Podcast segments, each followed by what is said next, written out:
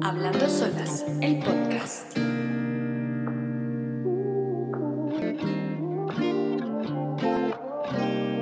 Hola, hola, bienvenidos y bienvenidas a un episodio más de Hablando Solas, el podcast.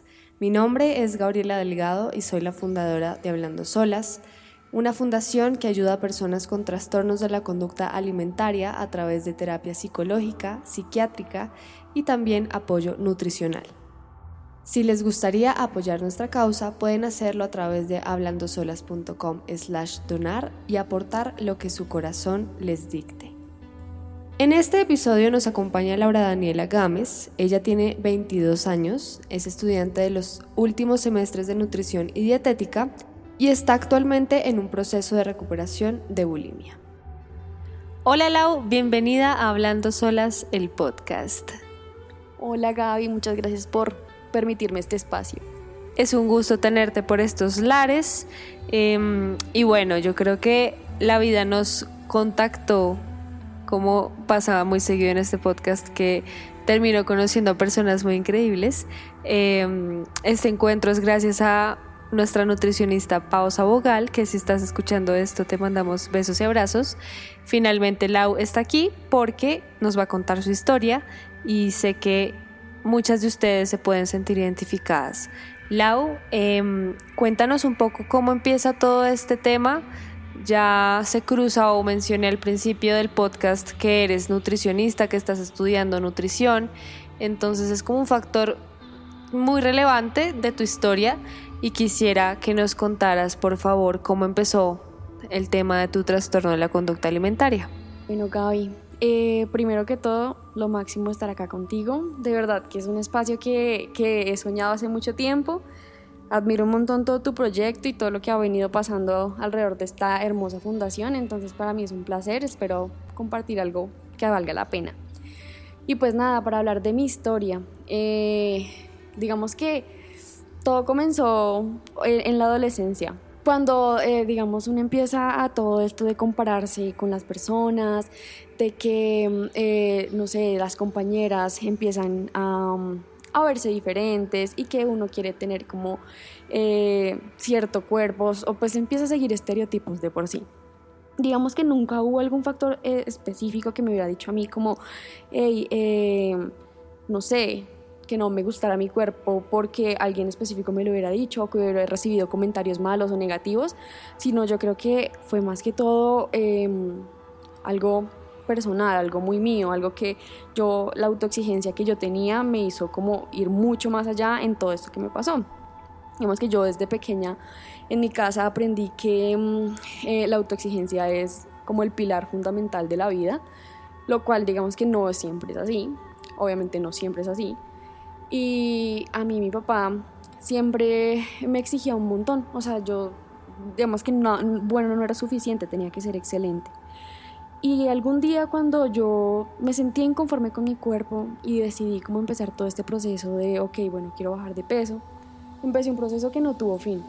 Empecé y eso continuaba y continuaba y cuando empecé a ver resultados y la gente lo notaba y ahí sí recibía comentarios con respecto a mi cuerpo que nunca pedí, pero lo recibí, eh, me empecé a obsesionar con el tema y fue algo que jamás llegué a una meta que me, que me estipulé. Sea, de por sí las cumplía todas, pero nunca paré, nunca paré.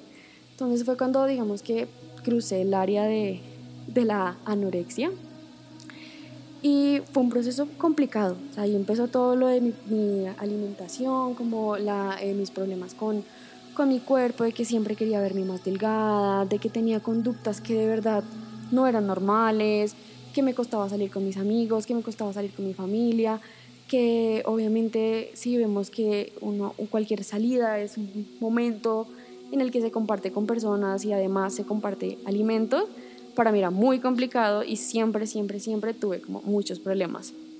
Eh, más adelante tuve la oportunidad como de recuperar un poco, mm, porque digamos que mi mamá se dio cuenta de que ya estaba como al otro lado de lo que era pues querer bajar de peso. Y pues ya se empezó a preocupar.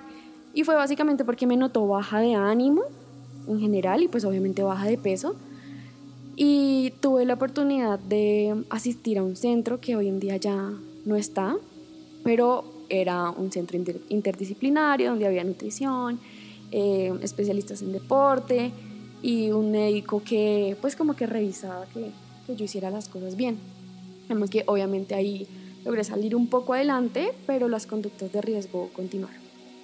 Cuando me gradué, terminé el colegio, no sabía qué estudiar, fue una época de mucha incertidumbre, obviamente no tenía control en mi vida y lo único lo que tenía control era mi peso y mi alimentación, entonces pues con más veras me agarré de eso y no lo soltaba, no lo soltaba, no lo soltaba. Eh, yo no sabía qué estudiar, lo único que sí sabía es que era, quería ver algo con nutrición y deporte porque era lo que me gustaba y de lo que sabía, porque para qué, pero pues uno lee mucho al respecto.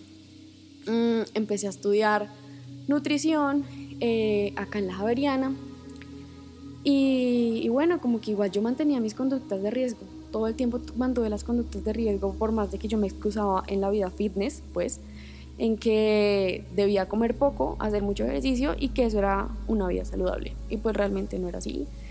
Eh, obviamente eso siguió costándome toda la, toda, la, toda la carrera hasta el momento, digo yo. Mm, pues sostener estas conductas de riesgo es muy, muy denso, porque siempre te tiene a ti como al borde de, de cualquier peligro. Entonces, obviamente con todo lo que uno aprende en la carrera y todo, como que lamentablemente sí tengo que confesar que al principio lo que yo aprendía lo hacía con el ánimo de aplicarlo como en mí o como tratar de querer hacerlo por mí, no por los demás. Y obviamente era una visión muy errada de lo que es la carrera, pero era lo que me estaba pasando. Eh, digamos que eso fue mucho tiempo. Yo, la carrera dura cinco años y yo ahorita estoy en mi último semestre. Eh, y bueno, Digamos que el momento más crítico de todo lo de mi trastorno fue el momento de la pandemia. No sé si muchos se sentirán de pronto identificados de que la pandemia fue un momento de incertidumbre total en el que la ansiedad cogió muy duro a cualquiera y a mí me cogió durísimo, sobre todo por todo esto de, ok, yo estaba encerrada ahora, ahora cómo voy a sostener todo lo que mi vida que yo estaba teniendo como afuera de irme en bus a la universidad, caminar, caminar dentro de la universidad, hacer ejercicio, porque ya en la Javeriana hay gimnasio, entonces como que el gasto energético obviamente disminuía y la ansiedad que yo tenía por estar encerrada era uf, increíble. Digamos que yo durante el tiempo que, de las conductas que les comento, sí tuve problemas eh, algunas veces como de eh, vomitar o pues sí, de, de compensar lo que hacía pero nunca había sido tan fuerte como en la pandemia, como en, la, en el encierro. Mm, ahí fue cuando ya siento que toqué fondo y no creo que sea como lo que todo el mundo tendría que llegar a, a pasar porque no tocar fondo es ya como el colmo de los colmos.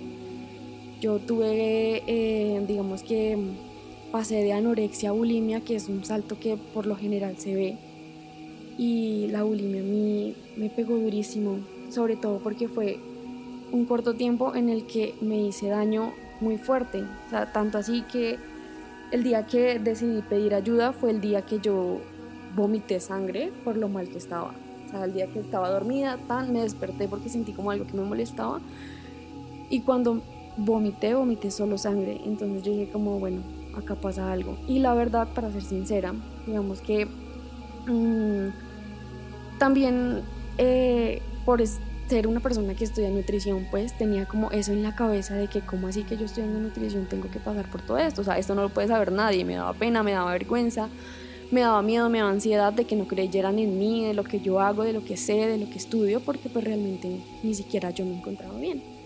Pero bueno, digamos que eso ya es como otra cosa que podemos hablar ahorita, pero básicamente esa es mi historia.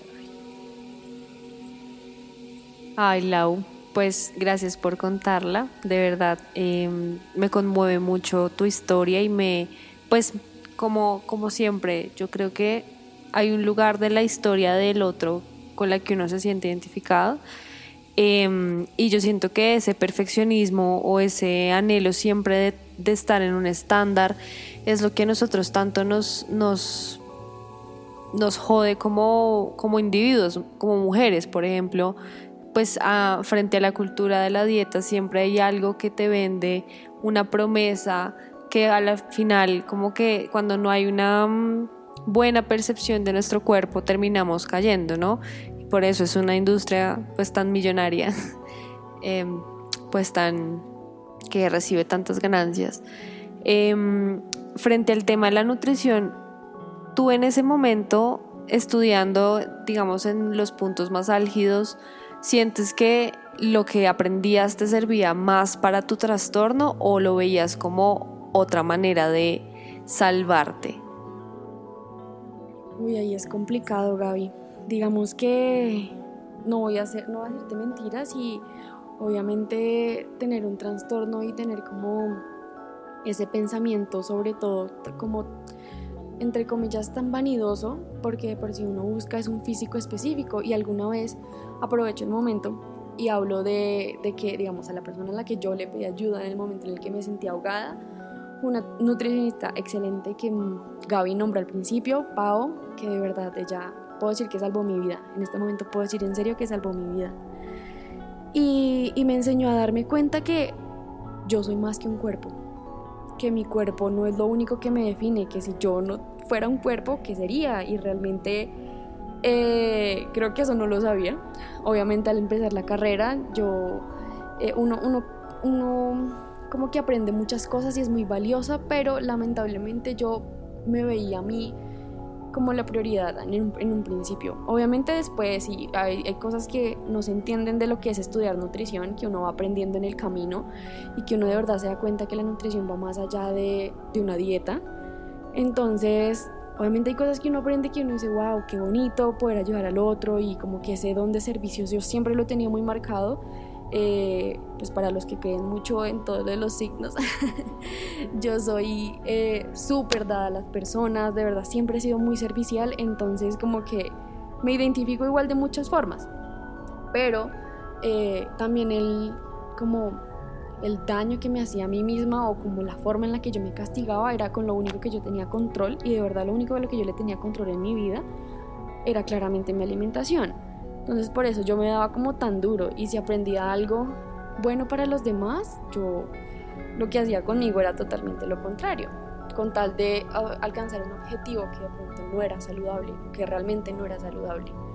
Entonces ahí es donde como que, uff, y créeme que estas, estas reflexiones no las hago sino hasta haber como transitado por todo el momento de, ok, bueno, ya tengo que darme cuenta que realmente esto nos puede pasar a cualquiera. Y, y como lo mencioné ahorita, a mí me daba pena, me daba miedo decir que yo estaba con un trastorno estudiando nutrición porque pues se supone que una persona con un trastorno de la conducta alimentaria busca un nutricionista en su mayoría de veces para, para que lo ayuden. Y yo estaba sufriendo, pero, pero realmente creo que eso es algo muy importante que quiero resaltar y que hablaba con Gaby hace poquito de que esto de verdad puede pasarle a cualquiera y en cualquier momento. Sí, total. De hecho, muchas de las personas que yo conozco de mi círculo que pasaron o están pasando por un TCA tienen profesiones que muchas veces uno dice, esta vieja, ¿cómo va a tener esto si ella estudió tal? O esta vieja, ¿cómo va eh, a tener bulimia si ella se la pasa en redes sociales hablando del balance o hablando de la salud mental? Y precisamente es un momento para volver a recalcar que esto es una enfermedad supremamente silenciosa que, que uno se, se, se esconde en ella tanto que, pues, digamos, a veces aparentar estar bien es muy fácil. O sea, a mí me pasó, a ti te pasó, Lau, y, y es como muy difícil. Yo siento que a uno se le vuelve esto porque se sale de las manos, porque llegan momentos donde uno no sabe qué hacer y es tristemente los puntos donde uno dice, pucha, ya tengo, o sea, toqué fondo, ¿para dónde cojo? ¿Qué hago? Em, también como no se habla mucho de estos temas o porque la regla es aparentar estar bien y nunca pedir ayuda, pues pasan los años y nuestra salud pues empeora. Cuéntanos un poquito de tus padres, ellos cómo tomaron todo tu proceso. Bueno, Gaby, pues mis padres eh, mi mamá es una mujer que siempre, siempre, siempre ha sido también súper dada a nosotras. Yo tengo una hermana, una hermana menor y nosotras dos hemos sido muy consentidas por mi mamá. Ella siempre ha estado muy pendiente, de hecho hasta mi mamá un tiempo dejó su trabajo por estar con nosotras. Y yo creo que eso fue lo que permitió que mi mamá se diera cuenta en lo que yo estaba pasando. Pero digamos que también viví el lado de, de que mi papá, digamos, por otro lado, eh, él realmente nunca ha sido muy consciente al respecto. Son temas que como que yo siento que él sabe, obviamente, y obviamente lo sabe porque ya lo hemos hablado y hemos tenido conversaciones al respecto, pero muchas veces es complicado em, como de parte de él también, como entender la posición de uno que, que pues, no sé, eh, lamentablemente nuestros papás no, no, no, no, crecieron, o pues la mayoría de la generación de nuestros papás no crecieron con esa conciencia que hoy en día estamos, digamos que, aprendiendo todos nosotros de, de, que la salud mental es la primera antes que la salud física, diría yo. Em, entonces, digamos que la comunicación al respecto con mi papá siempre fue muy complicada, digamos. Al principio mi papá creía que yo tomaba pastillas para adelgazar y cosas así, que, que pues realmente nunca hice pero como que él no quería entender el por qué me estaba pasando todo esto, ¿sí? Y, sin embargo, como o sea, vivía a ambos lados, mi mamá fue la que se dio cuenta, mi mamá me puso a mí como eh, en tratamiento, ella me ayudó, me acompañó un montón, pero yo creo que, o sea, sí, el, acompañamiento de los papás es, es, muy importante, es demasiado importante el, ser, el hacer consciente de los demás. No tienen que entender que, que bueno, que no todos entienden muy bien al respecto, como lo mencioné ahorita. Entonces, pues obviamente los papás nunca quieren el mal para uno, siempre quieren estar como eh, dando lo mejor para sus hijos, entonces entender también a los papás en esa posición es, es complicado, pero muy necesario. Y a veces uno trata también de evitarlo, digamos, a mí me pasaba que yo trataba de evitar un poco el tema, obviamente porque sí, para mí era incómodo, obviamente hacerlo como más real con mis papás era como, oh, madre. Y, y, lo que yo les digo, como que yo nunca hablé del tema, o sea, mi mamá que se dio cuenta, sabía mi mamá, el doctor a donde yo iba y pues el centro al que yo iba y nadie más. Eh, y ahorita que, que, pues digo que toqué fondo y que de verdad necesité pedir ayuda y que hasta tuve que buscar un profesional que me colaborara, Pau, em, como que no sé, o sea, yo, yo digo que, que, algo muy importante que quiero resaltar de todo esto que estamos hablando es que no, no hay que apenarse pues de buscar ayuda, de que realmente en cualquier momento, así sea muy mínimo, lo que de pronto uno medio sospeche o, si de pronto yo tengo una amiga que está pasando por algo así, eh, a veces uno sí necesita que le hablen, uno sí necesita que lo apoyen, uno sí necesita ser escuchado, así, si cueste, así sea difícil entender, pero no sé, el acompañamiento del otro también es fundamental. Así es. Lau, tú como estudiante todavía de nutrición, ¿cómo es el mundo en esa carrera? O sea, ¿cómo, o sea, eh, uno tiene, yo sé que tú tienes una división muy grande de tu vida, como cómo es el mundo gracias al, al gracias al TCA y lo que aprendes y como la forma de ver la vida eh, versus la academia, o sea, cómo te, te educan o te entrenan para ser nutricionista. ¿Hay baches o es tranqui? O cuéntame un poco, porque yo fui de las que pasó por nutricionistas que en vez de ayudarme, me, me llevaron a la desesperación, al trauma, en fin. Me encanta que tomes el tema porque yo creo que es lo, es lo que ahorita más me cuestiona.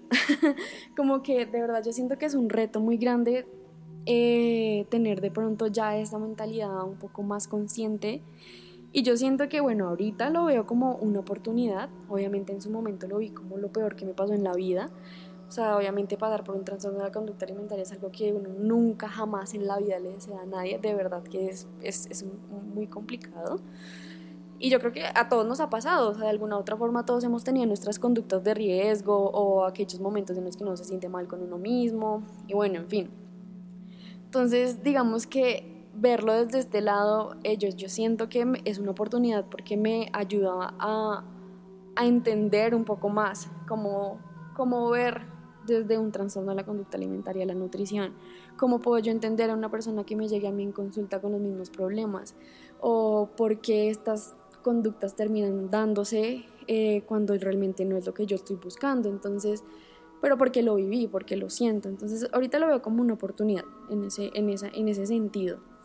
Pero realmente, como lo mencionaba, digamos que eso es por mi caso particular, obviamente, eh, digamos que la carrera de nutrición es una carrera muy linda, Yo amo lo que estudio, la adoro, de verdad que es increíble. Hay cosas que de verdad no se entienden de la nutrición y lamentablemente, como dices tú, hay muchos profesionales que, pues, que se han encargado de dar una mala posición pues, de lo que es un nutricionista. Y, y bueno, pues realmente eh, como que la idea sería como que todos tuviéramos una mentalidad diferente, todos aquellos que nos estamos formando para ser nutricionistas y de verdad ofrecer eh, lo que sí vendría siendo un balance, porque la alimentación va más allá de solamente comer o de verse de tal forma por comer X cosa. Em, entonces, pues, eh, digamos que uno aprende mucho, ¿no? Desde la teoría, que es bien fuerte en el sentido de que, bueno, uno ve bioquímica, eh, se ve mucho de ciencia de alimentos, obviamente del, cuerpo humano. Y entender el cuerpo humano también es muy bonito y, de verdad que todo es un complejo, ¿no? O sea, uno, como ser es un ser... Eh, ¿Cómo digo eso? Eh,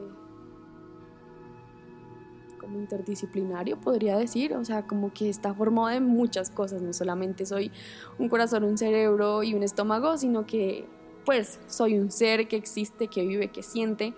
Entonces, eh, pues es como aprender a, mirar y ahorita yo creo que es el reto que tengo a nivel personal de, cómo entender un poco la teoría, pero también uniéndola con, con lo que realmente eh, debería ser la nutrición. Entonces, obviamente si hay muchos baches en el camino, la carrera no es fácil. El que cree que entra a estudiar nutrición porque es fácil, no es fácil. Realmente no es fácil, se sufre bastante, pero se disfruta también. O sea, la carrera es bien bonita. Em, lo único es que, o sea, uno tiene que quitarse muchos estereotipos de la cabeza. Y yo siento que este tipo de reflexiones no se dan en todas, lamentablemente.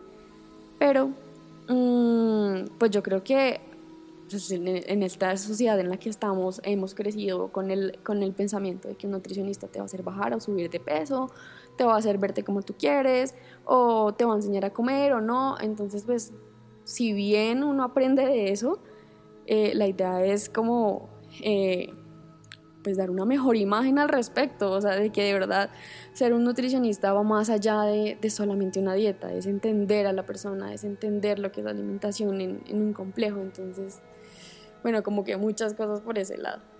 Qué bello eso, Lau. Y también es importante hablar sobre las emociones. Finalmente, solamente ir a un nutricionista no nos aporta en nuestro proceso de recuperación. Hay personas que dicen, ah, no, listo, breve, ya. Como es comer, entonces voy al nutricionista que me diga la receta y fin. Siempre, pues, comemos lo que sentimos.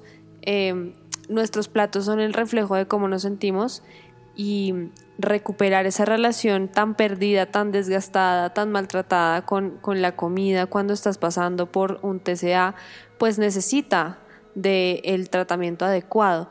Entonces, para nada es un misterio hablar de psicología, hablar de también psiquiatría y que estas disciplinas se complementan muy bien con la nutrición.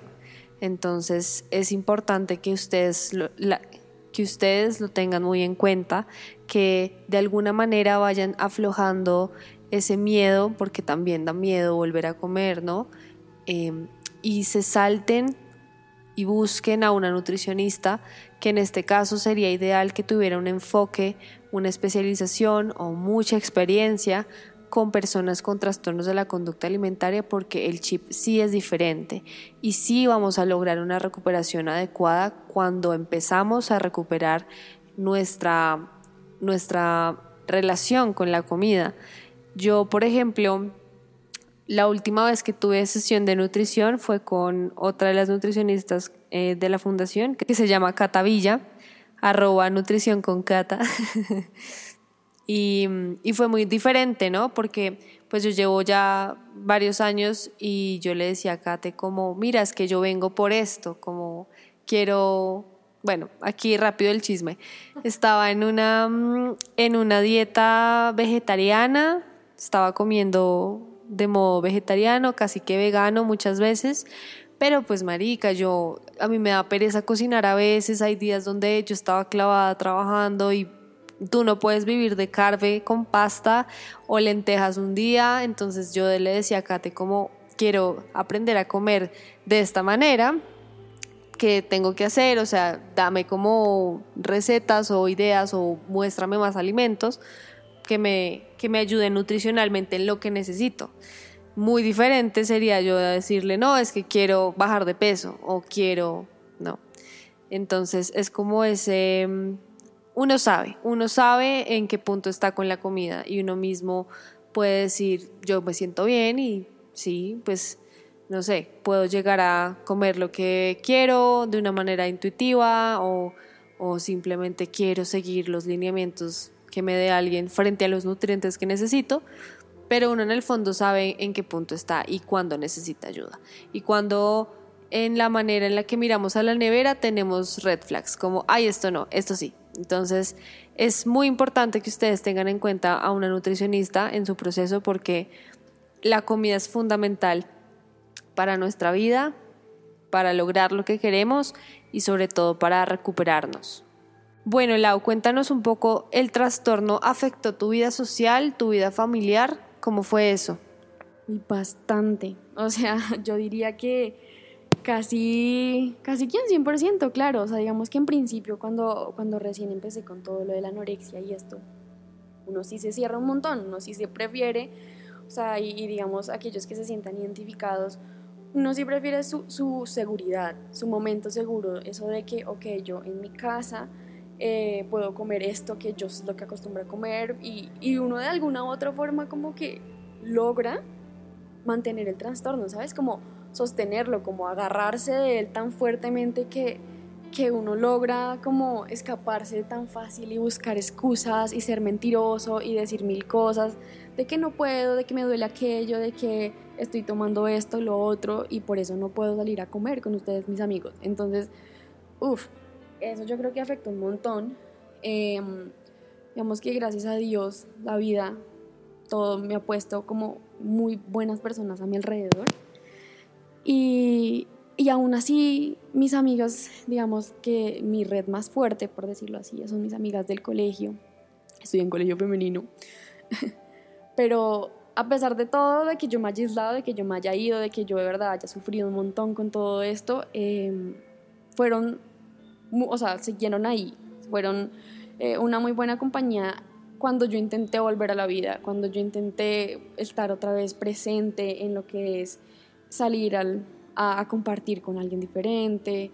Eh, entonces, bueno, obviamente sí me cerré, pero también siempre hay una, una oportunidad de encontrar a alguien con quien hablar, de que igual, pues, igual este mundo es un, va girando, ¿no? Y, tú siempre vas a tener personas presentes y no presentes, pero también vale la pena darse cuenta que, que, que sí se necesita, pues, del otro, ¿no? Entonces, igual, si yo me cerraba, era obviamente porque estaba agarrada a mi trastorno, y ya cuando me di cuenta que quería salir de él, fue cuando también me agarré un montón de mis amigos para salir al respecto de todo esto que me estaba pasando. Entonces, eh, bueno, eso por ese lado. Y por el lado de la familia, igual. igual, yo creo que, digamos, mi familia, por parte de papá y por parte de mamá también, mm, hemos aprendido de que, digamos, alimentar al otro es un signo de amor.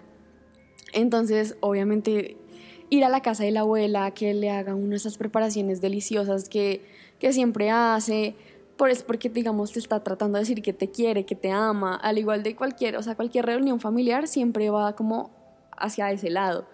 Entonces, para mí, yo antes no lo veía así, obviamente para mí era un martirio que no que hay una reunión familiar, entonces yo sufría un montón porque entonces, o sea, con decirte que era de las que hasta empacaba comida, eh, porque sabía que no me iba a comer lo que iba a comer allá con mi familia, o no sé, como que trataba también de sacar mil excusas y mil vainas, y yo decía como, pucha, o sea, créanme que eh, sostener de pronto un físico, porque no puedo mentir que de pronto llegué a alcanzar, digamos que entre comillas, el físico, que de pronto uno busca cuando quiere cambiar de peso y toda la cosa, mmm, sostenerlo es muy complicado y sobre todo también por ese ámbito como social tan importante. Entonces, eh, obviamente la familia uno nunca lo va a rechazar ni te va a decir como, hey, no, o sea, porque andabas en esto, no voy a creerte, no voy a, o voy a creerte más o menos.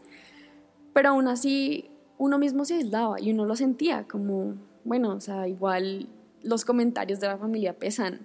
Y, y uno trataba de evitarlos y yo por lo menos lo trataba de evitar un montón y, también igual cuando quise recuperarme, quise salir adelante, uno tiene que tener como esa voluntad de querer hacerlo, porque uno tiene que cubrirse un montón, cerrar los ojos y decir como, bueno, igual eh, esto, esto es un proceso, si hay comentarios, igual siempre van a haber comentarios, sean buenos, malos, regulares, un poquito sí, un poquito no, siempre van a haber comentarios, y, pero entonces depende de uno mismo, cómo los toma. Entonces, eh, nada, eso, igual cuando quise salir, cuando quise recuperarme, también me agarré un montón de mi familia, entender que de pronto ellos no entienden mucho lo que me estaba pasando, de que no entienden de la manera en la que yo veo las cosas, de, de, que, de que, estoy pasando, pasando por un proceso que de pronto ellos no veían tan, tan presente, o de pronto que sí, obviamente existía en su época y toda la cosa, pero de pronto no lo entendían tanto como nuestra generación lo está haciendo. Entonces, también es como una comprensión a los demás y, obviamente como eh, apreciar esas ayudas que, igual la, los, familia y los amigos quieren brindarte a ti porque te aman. Sí, sobre todo hablemos de la importancia de contarle a los padres y de incluirlos a ellos en el proceso, porque finalmente ellos merecen saber y merecen acompañarnos también. Habrán momentos claramente que no serán difíciles, pero para todo hay espacios y para todo hay ayudas también. Si no tengo una buena relación con mamá, papá, mi abuelo, quien sea mi acudiente o la persona con la que yo vivo, pues podemos abrir un espacio, por ejemplo, con una terapeuta para hablarlo, para que ella sea la interlocutora entre, entre nosotros. Mm, siento que es fundamental hacerlos presentes en el tratamiento, no solamente porque también ellos necesitan sanar muchas cosas y necesitamos nosotros sanar cosas con ellos. Entonces va a ser siempre para bien. Cuando no hay empatía, de pronto, como les decía, buscar otras ayudas. Eh, también la investigación es fundamental, eh, comprarles libros, mostrarles artículos, eh, contenido también en redes sociales que hablen al respecto, para que ellos empiecen a entender, porque es un mundo totalmente nuevo. Obviamente da miedo hablar, pero es demasiado importante porque no solamente nuestra sanación está en lo que respecta con nosotras mismas, sino pues claramente con nuestro entorno. Y si vivimos, por ejemplo, un entorno donde mi mamá me dice gorda todo el tiempo o me dice que coma más, pues obviamente es un tema que se debe tratar con ellos. Lau, para cerrar un poquito, el contenido en redes sociales hoy nos ayuda muchísimo, eso lo tenemos claro. Pero ¿qué pasa cuando hay influencers que se toman atribuciones de nutricionistas y dan dietas? ¿Cómo, cómo podemos hacer para que la gente entienda que ellas no son nutricionistas en muchos casos? No, Gaby, ese es un tema tan complejo. Créeme que, digamos, aquellos amigos, compañeros, colegas que me están escuchando, entenderán esa frustración y esa rabia que genera un poco el darse cuenta que, que bueno, digamos que las redes sociales sí son un medio excelente, o sea, de, comunicación, obviamente, como que sí se transmite mucho y las personas hoy en día, eh, todas, yo creo, la gran mayoría de la, de la sociedad está em, en alguna red social o ya sea de la edad que sea, entonces como que igual siempre hay una forma de transmitir información. lo importante ahí es saber con qué me quedo y con qué no.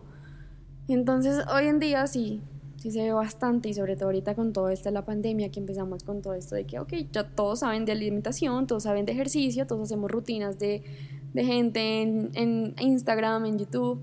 Entonces, como que uno a veces eh, se enfrenta a ese tipo de cosas y, y digamos yo como estudiante de nutrición, o con las nutricionistas con las que hablo al respecto, sí se toca el tema de que, bueno, es, es complicado, pero también depende de nosotros que tenemos la información correcta, eh, brindar esa información de la manera adecuada. Entonces, como si bien se dicen muchas mentiras, también se puede desmentir muchas cosas y yo creo que ese es uno de los grandes poderes que ahorita tenemos nosotros en las redes y sobre todo aquellos que de pronto estamos formándonos para dar a entender todas estas cosas que, que uno quiere como enseñar, que uno quiere de verdad como transmitir a las personas, sobre todo en esta área de la alimentación que es como tan importante, ¿no? Uno como ser humano nunca va a dejar de comer, digo, ¿no? Pues es algo que uno hace todos los días, entonces, em, uy, pues yo creo que igual eso, eso siempre va a pasar, siempre van a haber aquellos que que se tomen eh, la, vocería de hablar de, temas en los que no son expertos. Entonces, pues digamos que a, veces uno siente impotencia al respecto, pero yo creo que el arma más poderosa que ahorita tenemos es nuestro conocimiento y, la, y el querer como transmitirlo de la mejor manera.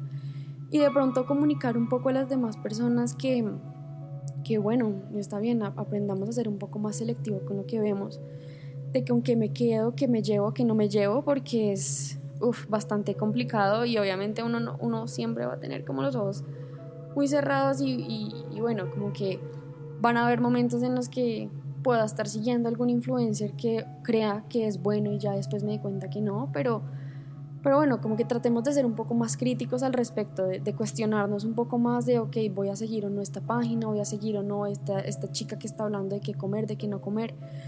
Y, ya, yo creo que eso es como lo, importante ahorita eh, de los que estamos formándonos para ser nutricionistas o de los que ya son nutricionistas que de verdad quieren hacer las cosas bien hechas. Así es, mucho ojo por ahí, porque, ay no, yo me ahorro la cita al nutricionista y veo YouTube. Em, bueno, Lau, ¿qué le dirías o qué quieres decirle a alguien que te esté escuchando que quizás esté pasando por un TCA? nada, muchas cosas. Quisiera decir muchas cosas, pero creo que quiero resumirlo en, en que realmente esto es un problema que, o sea, pasar por un trastorno de la conducta alimentaria es muy fácil. Llegar a él es, es bastante fácil, ahorita es, es, muy común. No nos puede dar vergüenza pasar por esto. Eh, y yo creo que lo más importante es tener conciencia de querer cambiar, ¿no? porque igual yo puedo tener un trastorno toda la vida y, y, no querer cambiarlo y puedo seguir ahí y como yo les decía, como agarrarlo muy fuerte y seguir y buscar las mismas maneras de seguir sosteniéndolo. Pero lo más importante es como tener esa, esa iniciativa de querer cambiar, de querer estar tranquilo, de querer hacer las cosas bien, de que realmente eh, se puede dejar de ver la, la alimentación, la nutrición y el, el, fitness, por decirlo, como, como algo tan, tan vanidoso, ¿no? Como tan del cuerpo, sino que pues realmente es algo que nos puede pasar a todos y que, y que alimentarse bien eh, debería ser un, un acto de, de, placer, de dicha, de gozo. Obviamente uno cuando se alimenta tiene, experimenta mucho placer, o si no, pues qué gracia, ¿no? Entonces como que igual gozárselo, que realmente eh, no esperemos a tocar fondo para buscar a alguien que nos pueda ayudar, de hablar con una amiga, de decirle a mi novio, de hablar con mis papás si ellos están abiertos a hacerlo, de mm, lo que sea, lo que dice Gaby, como eh, créanme que ahorita hay muchos profesionales que se están especializando en el tema, que quieren hablar con las personas, que saben mucho, que digamos como yo han pasado por trastornos y entienden un montón todo lo que está pasando en tu vida, en tu cuerpo, que no eres la única, eso es algo que Pau siempre me repite, no eres la única, no eres la única, créeme que hay muchas personas que están pasando por lo mismo, entonces, eh, como que decirte que tranquila, que tranquila, tranquilo, todo va a estar bien, tú puedes, eh, si es posible estar tranquilo, si es posible gozarte la vida y sobre todo si es posible buscar tu felicidad y claro que, que la alimentación hace parte de eso. Gracias Lau, qué bello, qué inspiradora. Muchas gracias por estar este rato con nosotras. De verdad, qué gusto conocerte y sé que estaremos ahí. Seguiremos conectadas. y a quienes escucharon este capítulo hasta aquí, un abrazo enorme y nos encontraremos en el próximo podcast. Gracias, adiós.